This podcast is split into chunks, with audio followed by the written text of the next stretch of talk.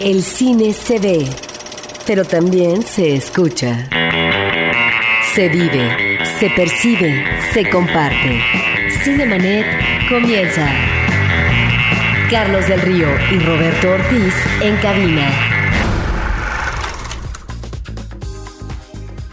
Cinemanet en podcast www.cinemanet.com.mx y nuestro portal principal, el portal de Frecuencia Cero, frecuenciacero.com.mx. Yo soy Carlos del Río, les doy la más cordial bienvenida a lo que oficialmente es el primer podcast, el primer episodio de Cinemanet del 2010. Roberto Ortiz, ¿qué tal? Pues eh, con el gusto de poder intercambiar opiniones con nuestro público, Carlos, vamos a hablar de estrenos, pero también vamos a hablar de dos decesos lamentables en este arranque del año. Ni modo, la guadaña se presentó muy pronto. Y además de recordar y al mismo tiempo, como siempre, como cada vez que lo hacemos, rendir un pequeñísimo homenaje a estas figuras del cine, en este caso una actriz y un director cinematográfico que también fue actor. Hablaremos al final, vamos a mencionar los mensajes que muy amablemente, muy amablemente nos han llegado a través de nuestro portal en internet en cinemanet.com.mx, pero más aún por mayor número, por ser eh, superiores en cantidad, los que llegan a través del Facebook de Cinemanet, facebook.com diagonal Cinemanet. Arrancamos. Reciente. Noticias en Cinemanet. Estimado Roberto y querido público, el primer deceso que habrá que comentar es el del cineasta Eric Romer. Eric Romer tenía 89 años, muere un director francés importantísimo en las últimas décadas. Él emana, junto con otros colegas talentosos a fines de los años 50, con lo que va a ser la eclosión de la nueva ola francesa, donde lo mismo va a estar un Truffaut, un Godard, un Louis Mal, un Resné y por supuesto, Eric Romer. Eric Romer va a ser eh, muy importante, Carlos, estimado público, como teórico, pero también como crítico, desde una trinchera que era la revista Cahiers du Cinéma, donde a fines de los 50 y principios de los 60 él va a ocupar un cargo muy importante en esta revista, él va a ser el jefe de redacción. Y después se convierte en un cineasta que creo eh, deja para la historia del cine películas muy sencillas, diría el público que las ha visto, porque son películas en donde pareciera que la trama es mínima. Pero ¿cuáles son las preocupaciones de Romer? Es con unos cuantos personajes, en espacios mínimos, como puede ser el interior de una casa, alrededor de una mesa, en una eh, sala o en el jardín, también alrededor de una mesa, comiendo con menos de cinco, no más personajes. Romer comienza a explorar situaciones que tienen que ver con la condición humana, pero también con la búsqueda del amor o de qué manera manejar las relaciones amorosas a propósito de lo que puede ser la relación de compromiso, pero también lo que es la relación tentadora que puede fracturar este tipo de relaciones que de alguna manera uno trata de construir y de establecer de manera correcta a través del tiempo. Y ahí están entonces las debilidades, las fragilidades del ser humano que expone, yo creo, de manera muy vivificante en sus películas uh, Romer. Romer es un cineasta que uno diría no tiene mayor ciencia supuesta en escena, en tanto que son escenas muy dialogadas, donde no hay mayor ciencia, por ejemplo, en el manejo de la cámara. Esto no quiere decir que sus camarógrafos hayan sido incompetentes, ni mucho menos, sino que hay, a partir de un encuadre, está el diálogo constante de los personajes. Son narraciones lineales, diríamos que cronológicas, no hay saltos en el tiempo ni mucho menos, en donde a veces se ponen letreros, donde a veces eh, hay eh, en este caso un narrador, pero en esas pláticas de sus personajes se están abordando situaciones eh, medulares, profundas. Lo mismo se habla del amor, que se habla de la religión, que se habla de la filosofía. Es pues, me parece, uno de los grandes cronistas de las relaciones humanas, sobre todo de las relaciones amorosas, y están ahí precisamente películas que se suceden una tras otra, Carlos, a partir de qué? De bloques, es decir, de reunión de películas que de alguna manera se convierten en una entidad. Están, por ejemplo, los cuentos morales, están comedias y proverbios, están también los cuentos eh, de las cuatro estaciones, en donde Romer va a ser muy fiel. Me parece que es uno de los directores más personales, uno de los directores que se comprometen con eh, su visión que tiene del mundo. Él, por supuesto, está avisorando, está ubicando una clase económicamente bien, ah, digamos, ah, establecida, una clase además intelectual eh, francesa, que no tiene problemas eh, con el manejo del tiempo y del ocio, que por lo tanto es una clase socioeconómica que está muy desprendida de los conflictos a los que podría enfrentarse, por ejemplo, un trabajador un eh, personaje del proletariado y demás. Pero ahí está, creo, uno de los grandes narradores de eh, la segunda mitad del siglo XX y del arranque de este siglo, Carlos, y seguramente, seguramente lo recordaremos como uno, desde mi punto de vista, de los 10 mejores directores en la historia del cine. Ahí están sus grandes películas, Mi noche con Maud, La rodilla de Clara, El amor por la tarde, esa extraordinaria película de El rayo verde o Encuentro en París un recuerdo, un recuerdo afanoso de este gran director francés, Carlos, uno de los últimos grandes que se nos va.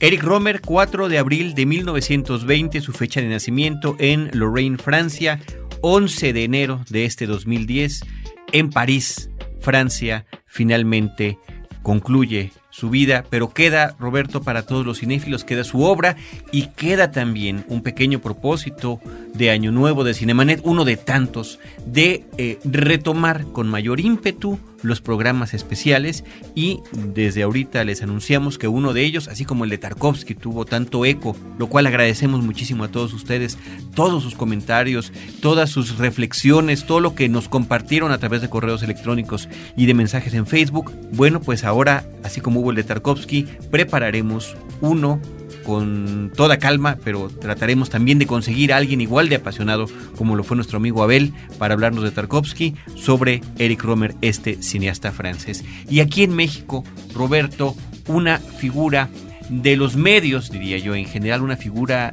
mediática. Eh, estamos hablando principalmente de televisión y cine, actividades que intercaló a lo largo de su vida con lo difícil que es, diría yo, tener presencia en cine en este país, cuando los actores tienen a veces que respaldarse en el trabajo televisivo. Blanca Sánchez también desapareció en estos días. Blanca Sánchez, Blanquita Sánchez, efectivamente, una mujer con unos ojos eh, hermosos, eh, una mujer con una sonrisa que deslumbraba, llamaba mucho la atención en el cine. Hay que decir también, Carlos, que ella actuó mucho en teatro, de tal manera que ella fue una actriz desde la infancia. Ella comienza a participar en radio en la XCW y fíjate que también, en lo que yo supongo fue su adolescencia, en series de doblaje. De tal manera que desde ahí ya tenemos a una chica inquieta por lo que es la farándula, estos medios, ¿verdad? Del cine, del teatro, de radio.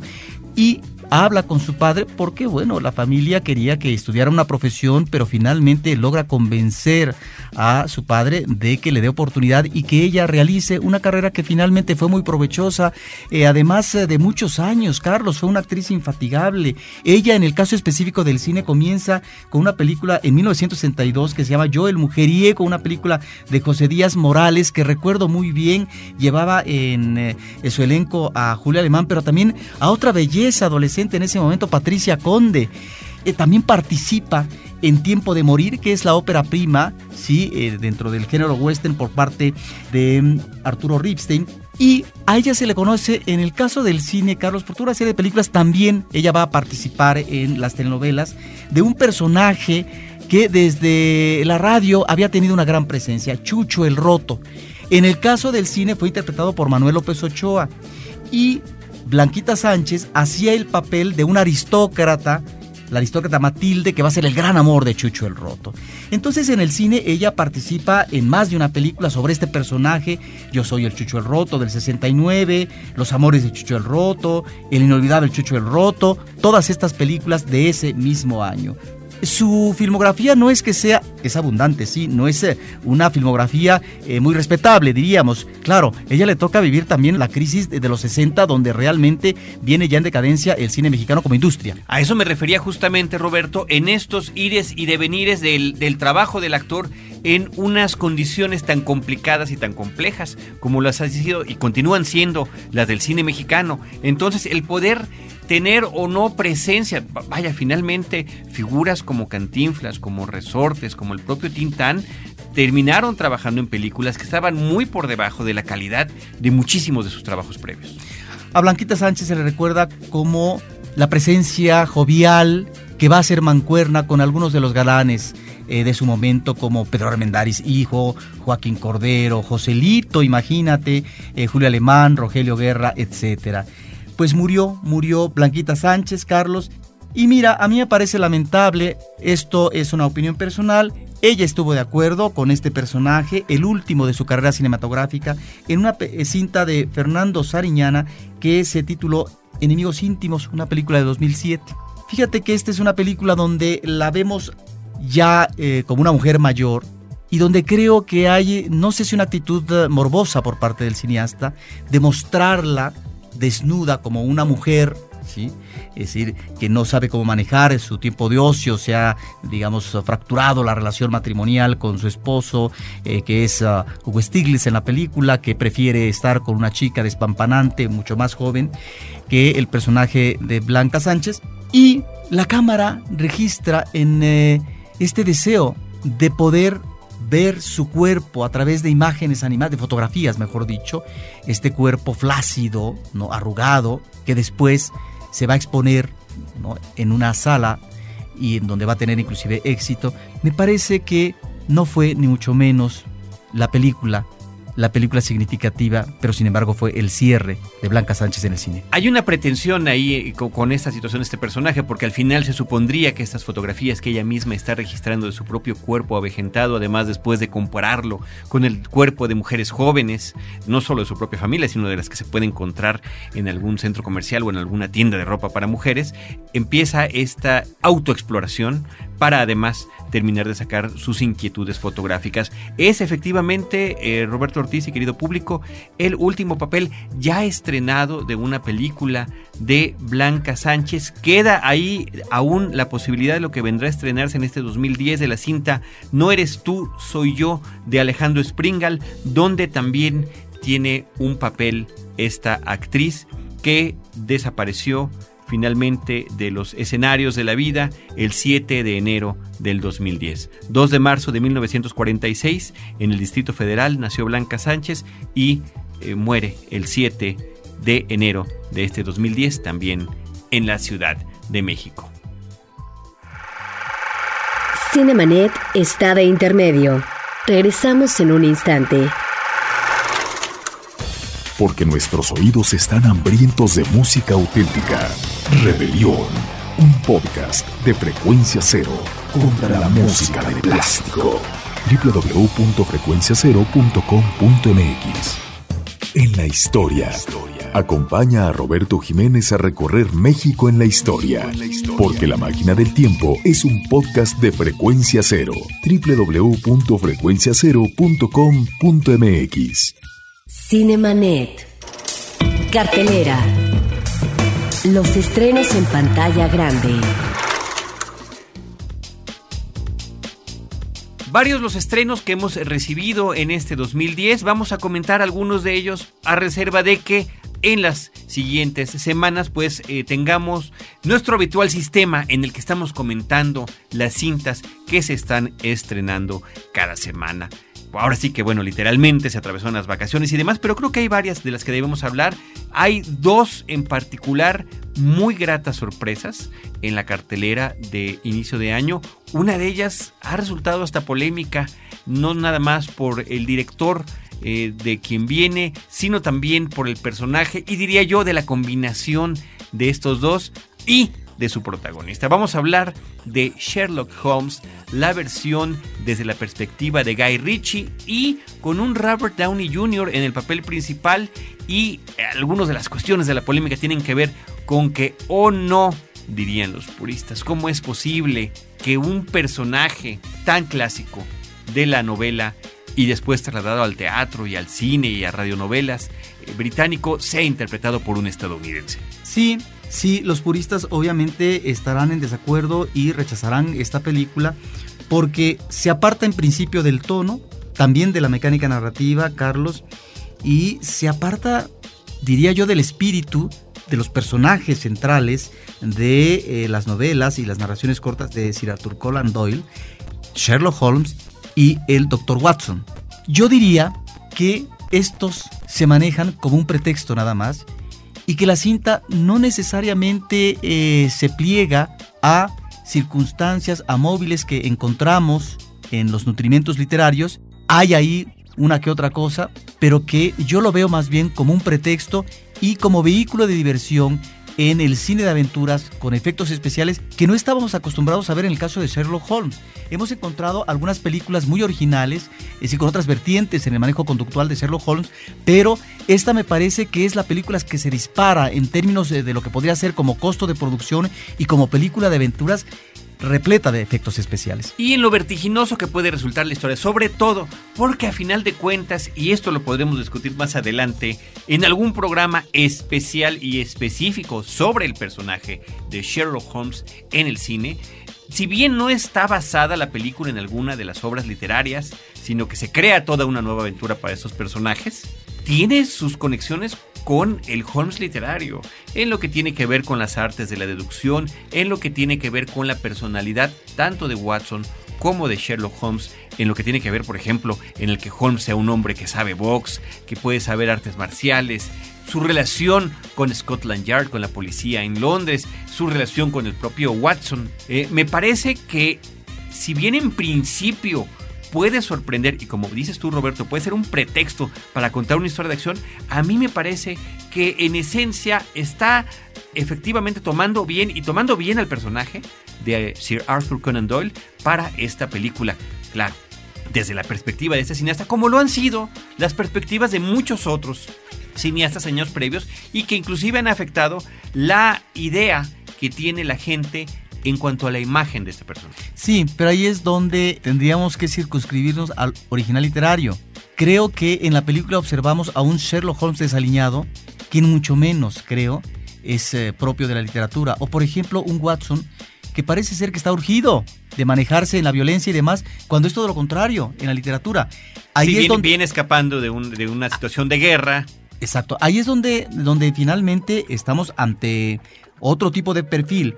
Ahora, la película creo que maneja muy bien esta atmósfera londinense, ¿no? Tanto decadente, y nerviosa, pero también que nos eh, remite a este submundo eh, de los trabajadores y de las fábricas, que es eh, en donde se ubica en la película un Sherlock Holmes en crisis.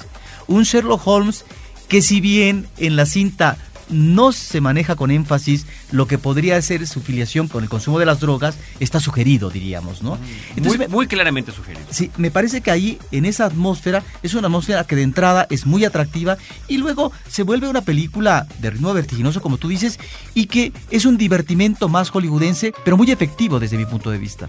Muy efectivo, bien llevado, me parece que Guy Ritchie es consecuente con el estilo de películas que nos gustan de él, con juegos, trampas y armas humeantes, snatch, cerdos y diamantes, con la reciente rock and rolla, de donde no nada más continúa este estilo que ya lo ha caracterizado, sino que recupera este actor Mark Strong, que es el que aparece como el gran némesis de Sherlock Holmes y de Watson en esta película. Habría que mencionar también la presencia de Rachel McAdams como el atractivo femenino. Sí, que es el atractivo femenino que está en, eh, en la literatura y que también eh, tiene que ver con este Sherlock Holmes que no es muy avesado en las relaciones con las mujeres, pero que en eh, la literatura hay una especie de afán específico precisamente en el personaje de Irene, que me parece que la actriz eh, aquí es una actriz muy simpática, de muy buena presencia.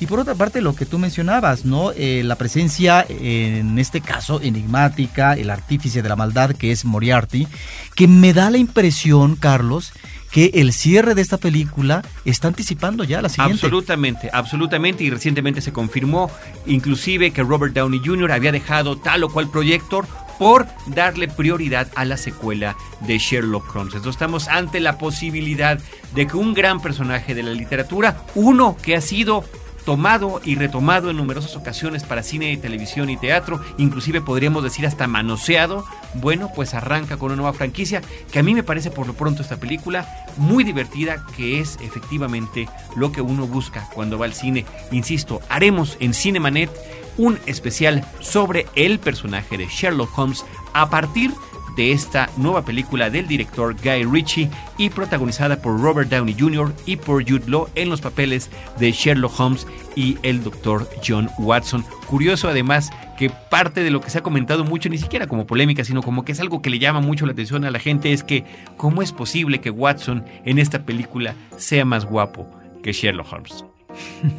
bueno, pero ahí está esa mancuerna actoral que le funcionó muy bien al director. Ahí está, Sherlock Holmes de Guy Ritchie. Continuamos, Roberto, con otra de las grandes sorpresas de este año. Una película que pudimos apreciar a finales del año pasado aquí en México, gracias al Festival Mórbido, que fue una de sus platillos fuertes, Zombieland, Tierra de Zombies, pero que no es sino hasta este 2010 cuando se estrena comercialmente. Creo que es una grata sorpresa para cualquier cinéfilo, les guste en particular o no el tema de zombies, poder encontrar una mirada tan refrescante, tan hilarante, en lo que se nos presenta como la gran comedia, diría yo, la gran comedia de zombies que se ha hecho hasta la fecha. Sí, ¿cuáles serían los antecedentes? Uno diría en este personaje del zombie que es el muerto que camina, hay algunos clásicos en el siglo pasado, desde la película de 1932 de Víctor Halperin, La Legión de los Hombres sin Alma, en donde ya encontramos esta figura del zombie, o por ejemplo eh, esta obra maestra de Jacques eh, Tourneur que es eh, Yo caminé con un zombie del 43, producida por Val Newton, que es además con un logro de atmósfera sobrenatural impresionante y por supuesto estarían entre otras, solamente estoy mencionando tres, La Noche de los Muertos Vivientes, ¿verdad? La película del 68 de George Romero que es eh, un zombie que en buena medida se está desprendiendo de la investidura sobrenatural. En el caso de esta película de Tierra de Zombies, Carlos, creo que estamos ante sí el zombie circunscrito al género terror, pero básicamente es una comedia. Y es una comedia que deja de lado los efectos especiales, en gran medida, deja de lado también la presencia recurrente en estas películas de los zombies, si encontramos persecuciones y demás, pero y ahí yo creo que está el meollo del asunto y la inteligencia y el buen manejo, el eficaz manejo por parte de esta ópera prima, hay que decirlo, de un chico que se antoja como talentoso, Ruben Fleischer. Es el guion, Carlos, en donde este guion se aboca a un cuarteto a cuatro personajes que aún no han sido contaminados por los zombies y me parece que crea un universo humano realmente atractivo con todo lo que implica la condición humana en términos de los temores, de los afanes, pero sobre todo también de esta gran capacidad de manipulación, por otra parte de egoísmo que sale a relucir en esta especie de road movie en donde forzosamente tendrán que convivir dos hombres y dos mujeres. La historia, la premisa básica parte de, que ya los Estados Unidos al menos han sido invadidos por esta una suerte de infección de zombies y los pocos sobrevivientes tienen que ingeniárselas para seguir con vida. Y en ese sentido, el personaje principal que sería el de Columbus, de Jesse Eisenberg, es el que crea una serie de medidas, una serie de reglas de cómo sobrevivir. Y a partir de los primeros instantes de la película, unos instantes antes de que corran esos maravillosos créditos en los que una cámara lenta nos presenta algunas escenas de persecución entre seres humanos normales y zombies, él nos va presentando cuáles son esas reglas básicas para sobrevivir, que son las que diría yo, en principio marcan el tono de comedia eficaz, eficiente e hilarante de la película. Sí, son 48 reglas. Son estas reglas que parece ser fueron contabilizadas por el hijo de Mel Brooks, ¿no? De cómo poder, en este caso, poder sobrevivir ante la amenaza de los zombies. Y si bien es algo que está estipulado en el guion, creo que lo maneja muy ingeniosamente el director a partir de las acciones que tienen los personajes. Ahora, vuelvo yo al cuarteto. Me parece que aquí estamos ante una situación límite, las reacciones que pueden tener personajes de la vida real. Y que finalmente sacan no solamente una situación anímica extrema, sino también situaciones muy interiores que difícilmente pueden en ese momento sacar a flote. Y ahí es donde me parece que eh, se maneja muy bien la evolución de estos personajes, tanto eh, de los personajes masculinos como los personajes femeninos, y en donde finalmente tal vez lo único que cabe, como no hay expectativa real de que pueda cuajar una posibilidad de salvación última, bueno, queda solamente el presente, queda solamente el instante del día de hoy, pero queda tal vez la posibilidad de integrar una nueva familia, porque la otra familia, la de ellos, ya no existe. Y ahí es donde me parece que el director logra crear eh, algunas secuencias memorables.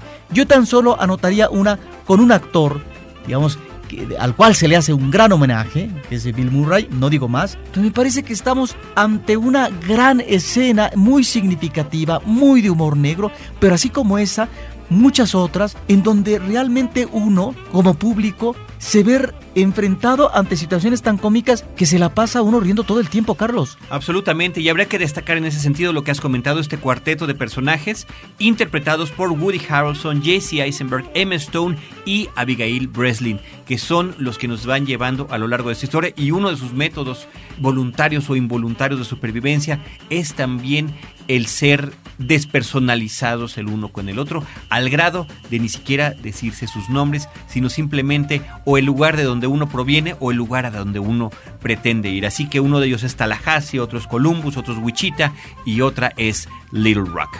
Sí, que por cierto, Little Rock, recordemos, es esta actriz Abigail Breslin, que actuó en esta película siendo una niña. Aquí es una especie como, no de adolescente. Pues ya está creciendo, pero ya está todavía, creciendo. todavía no la vemos de adolescente. Sería más bien como fase puberta. En el caso de la película que estamos comentando, Pequeña Miss Sunshine. ¿no? Little Miss Sunshine, sí. Sí, que es, eh, ahí está Extraordinaria. extraordinaria. Ahí saltó a la fama y ahora el personaje está muy bien.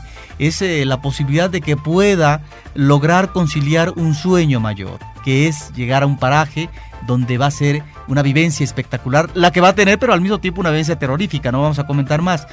Ahí es donde en esta parte final Tal vez el director es que tuvo el apoyo y la confianza para que se le asignara el rol como eh, director de la película, porque él propuso precisamente que eh, hubiera una secuencia en este lugar de juegos mecánicos y que además funciona a la perfección porque no se había hecho con anterioridad en estas películas de zombies. Me parece que el director logró insistir y cuajar lo que tú dices, un cuarteto de actores extraordinarios que funcionan a la perfección, que tienen una química entre ellos y que realmente nos sorprenden a cada momento. Pues si estás de acuerdo, Roberto, yo creo que esa es la primera palomita del año importante, una de las películas que sin duda ya se apunta literalmente en nuestras cintas de las favoritas estrenadas en México en este 2010 que apenas está comenzando. Una gran recomendación de parte de Cinemanet, Tierra de Zombies. Vámonos a otro par de películas no particularmente tan recomendables pero que es necesario mencionar son de los estrenos recientes en la cartelera aquí en México. Una de ellas es Crónicas Mutantes, Mutant Chronicles, que primero llamaría la atención porque en el reparto hay, hay gente que hemos visto en papeles interesantes. Bueno, por lo pronto Ron Perlman, que es una gran, gran presencia cinematográfica. Uno de los hombres de los mil rostros, podríamos decir, del cine contemporáneo. Un rostro duro, que quizás ameritaría su propio episodio, Roberto, se me está ocurriendo, porque además de este rostro impactante que él tiene, de gran presencia, bueno, ha sido maquillado en innumerables ocasiones para el cine y para la televisión, para personajes tan, tan complejos como podría ser un jorobado en el nombre de la rosa, Hellboy o su presencia en una película como Cronos del propio Guillermo del Toro.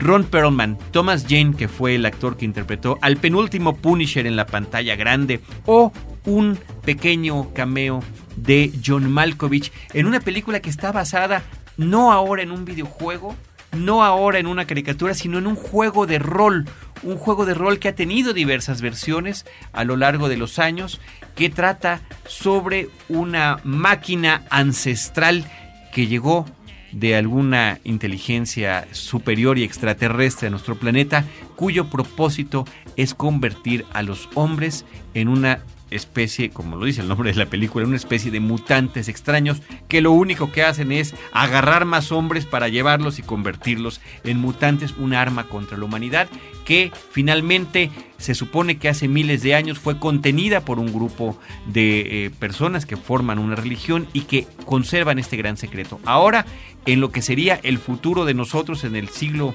28, una batalla se está librando entre cuatro corporaciones que al mejor estilo de la novela de 1984 de George Orwell están dominando diferentes partes de nuestro planeta, están en guerra cada corporación, porque son corporaciones, la una contra la otra, hasta que en una de esas batallas, justamente en la frontera entre Europa Oriental y Europa Occidental, se vuelve a activar esta máquina que crea zombies y la amenaza, pues finalmente es contra toda la humanidad. Que crea más mutantes. Bueno, perdón. No sé si zombies propiamente. Eh, sí, podría ser una variación del zombie, aunque bueno, es muy claro el título que dice, estos son mutantes. Ahora llama la atención que desde el principio observamos que la única posibilidad de salvación ante un mundo apocalíptico y donde de nueva cuenta la máquina se impone al hombre, lo devasta y está creando otro tipo de realidad que la realidad mutante, la religión cuenta mucho, porque hay un libro que serían las escrituras, pero también está el elegido que a lo mejor es el que va a lograr destruir la máquina o el Salvador. Sí, la fe, la fe. La fe, estos términos, a partir de una misión de varios hombres que tienen que ingresar al fondo de la tierra para poder destruir las máquinas y reivindicar de nueva cuenta, reposicionar la vida humana, salvarla. Bueno, esto, esto me llama la atención. Y como también en el caso de la animación, Carlos, recientemente tuvimos una película como Nine, Ajá. en donde también había este manejo visual deslumbrante del caos humano. Del post-apocalipsis. Del post, eh, sí, de, del apocalipsis, ¿no? Me parece que es eh, una película que tiene estos elementos visuales eh, muy llamativos de entrada, porque lo que me gusta es que es efectivamente un mundo posapocalíptico en donde las naves y demás no son estas naves modernas, sofisticadas que encontramos eh, en la Guerra de las Galaxias, sino más bien son así como naves en ruinas, ¿verdad? Me gusta la historia, Eso está me gusta el planteamiento, me gusta inclusive la estética visual que compensa la falta de recursos económicos en pos de un look eh, particular que quieren dar a la película. Pensaría yo en dos referencias, más o menos para que eh, el público le quede eh, la idea de qué es lo que se está manejando. Un poco de lo que se nos presenta en Ciudad del Pecado, en Sin City, o un poco más de que lo que se nos presenta de esos escenarios virtuales que también manejó de manera inclusive curiosa e irónica Captain Sky y el mundo del mañana, Captain Sky and, the Tomorrow World, que fue una película protagonizada por Jude. Ahora, Carlos, el problema que yo observo en la película es que esta misión con varios personajes donde uno supone que cada uno va a tener su propio universo, su propio mundo, realmente es muy superficial, es muy esquemático. Los personajes de repente desaparecen y ya no se retoma porque me, me, recuerda a los dos el patíbulo ahorita que lo estás mencionando no es el grupo que es elegido por sus capacidades o por, por diferentes circunstancias que ustedes si, si, se animan a ver la película ya lo sabrán eh, tiene que lograr a llegar a este cometido de la destrucción de la máquina. Se podrá o no se podrá y quiénes se quedarán en el camino pero el trazo de los personajes es muy pobre lamentablemente y ahí creo que tenemos uno de los grandes déficits de esta película. Pero bueno finalmente interesante en lo que tiene que ver con el mundo de lo fantástico el mundo de la ciencia ficción, el mundo del horror inclusive.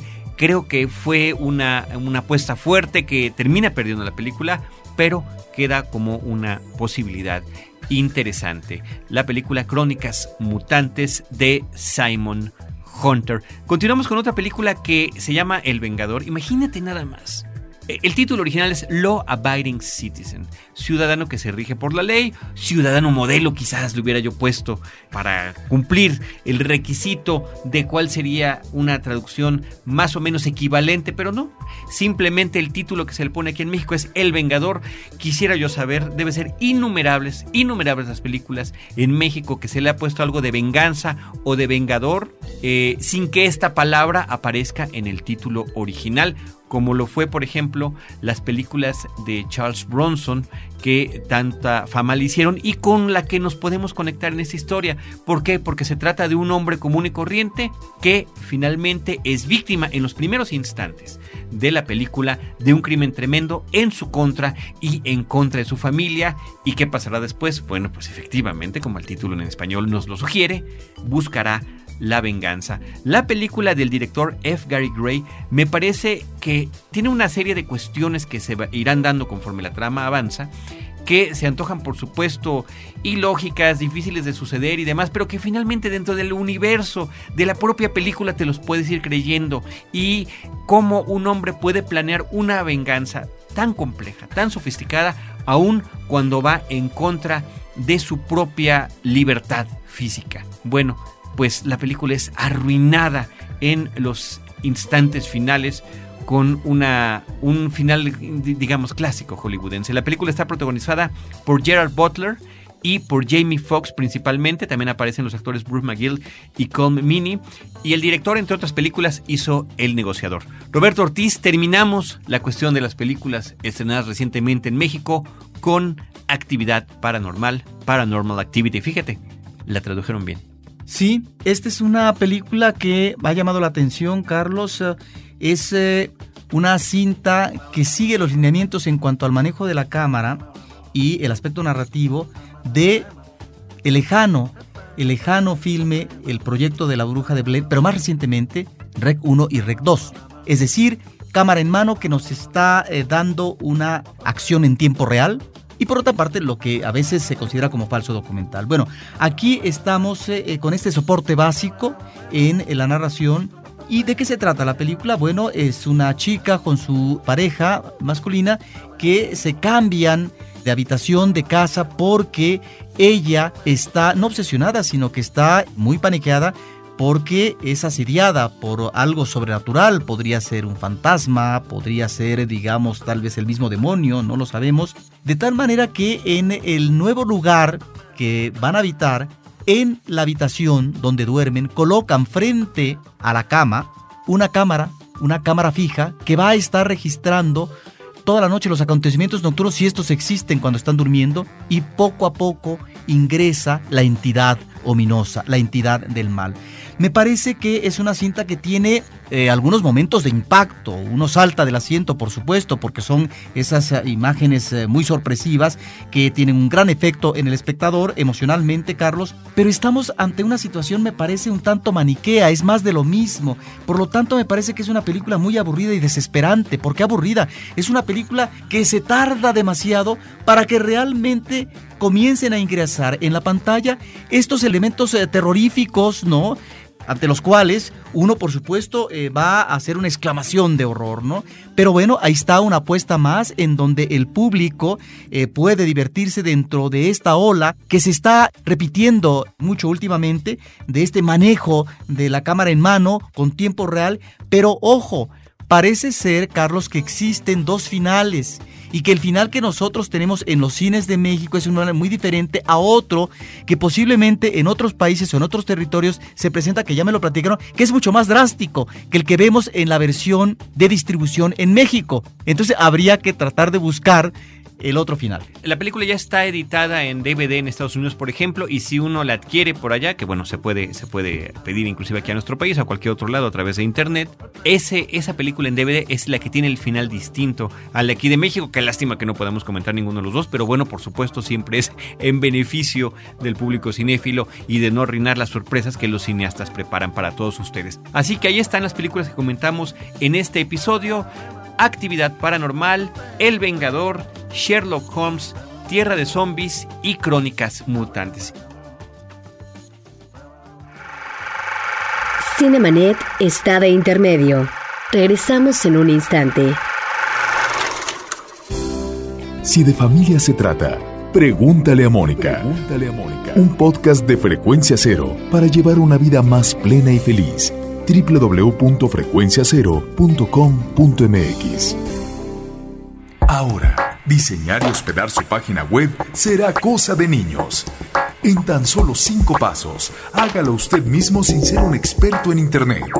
Ingrese a suempresa.com y active ahora mismo su plan. Suempresa.com, líder de web hosting en México. Cinemanet. Y para terminar esta parte del programa, quisiéramos dar esta lectura de los comentarios. Son varios, algunos están un poco largos, pero creo que por, por respeto al tiempo que ustedes le han dedicado o que cada uno de ustedes le dedicó a estos mensajes, pues queremos verdaderamente compartirlos.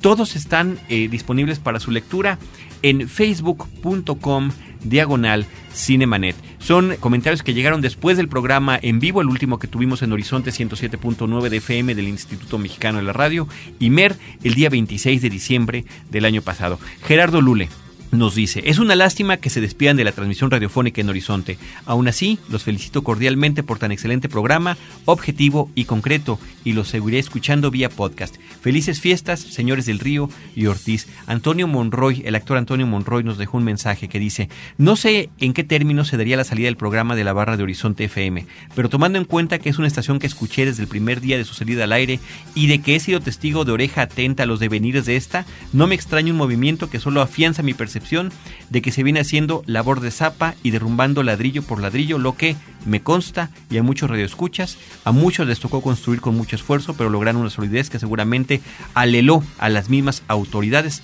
creo mejor decir administradores, de 107.9 de FM. Continúa Antonio Monroy. Otro ladrillo de los más sólidos ha sido entresacado y no tengo la menor duda. Las pruebas están dadas. Será suplido con paja, ñoñez y falta de originalidad han ido deslavando el perfil de la estación y seguramente tendrán muchos fans y escuchas, los hay para cualquier clase de emisora, sea el carácter que ésta tenga, porque al menos los que yo conocía y este servidor hemos sido despojados de lo que es y será nuestra estación. La de hoy es una diferente. Concluye Antonio Monroy. Siempre habrá maneras de encontrar lo que a uno le llena en expectativas. Después de todo, siempre ha sido así. Nuevamente el cuadrante se ha uniformado. Habrá que buscar al margen lo diferente, eso siempre estará ahí, porque es su hábitat natural. Un abrazo, Carlos, Celeste, Roberto y todo el crew. Por mi parte, gracias por lo recibido, estimado Antonio. De verdad que muchísimas gracias a ti por, por tus palabras. Cris Cuervo, Dice, me pone muy triste su despedida. Seguiré escuchando sus podcasts y espero poder escucharlos por radio muy pronto. Que la fuerza los acompañe. Eh, y Chris Cuervo también comentó, buen podcast sobre Parque Vía, también uno de los que publicamos a final del año pasado. Qué bueno es cuando tienen a los directores para que de primera mano les digan los dimes y diretes de sus cintas. Soledad Aranda nos comenta lo siguiente, yo pienso que su público, o sea yo, merecemos más explicación de que por qué desaparece su programa de radio. Ya ven, al principio les dije que los escuchaba porque es uno de los pocos que aún resistían el embate del neoliberalismo. Ahora, otra vez, me quedé sin menos programas de cine y no me parece justo. Tengo que protestarle a alguien esta triste y decepcionante decisión. Otra pregunta, ¿van a desaparecer los programas de cine del IMER o nada más el suyo? ¿A quién le dirijo mi protesta? En verdad lo siento mucho por ustedes, por el amor al arte y al cine.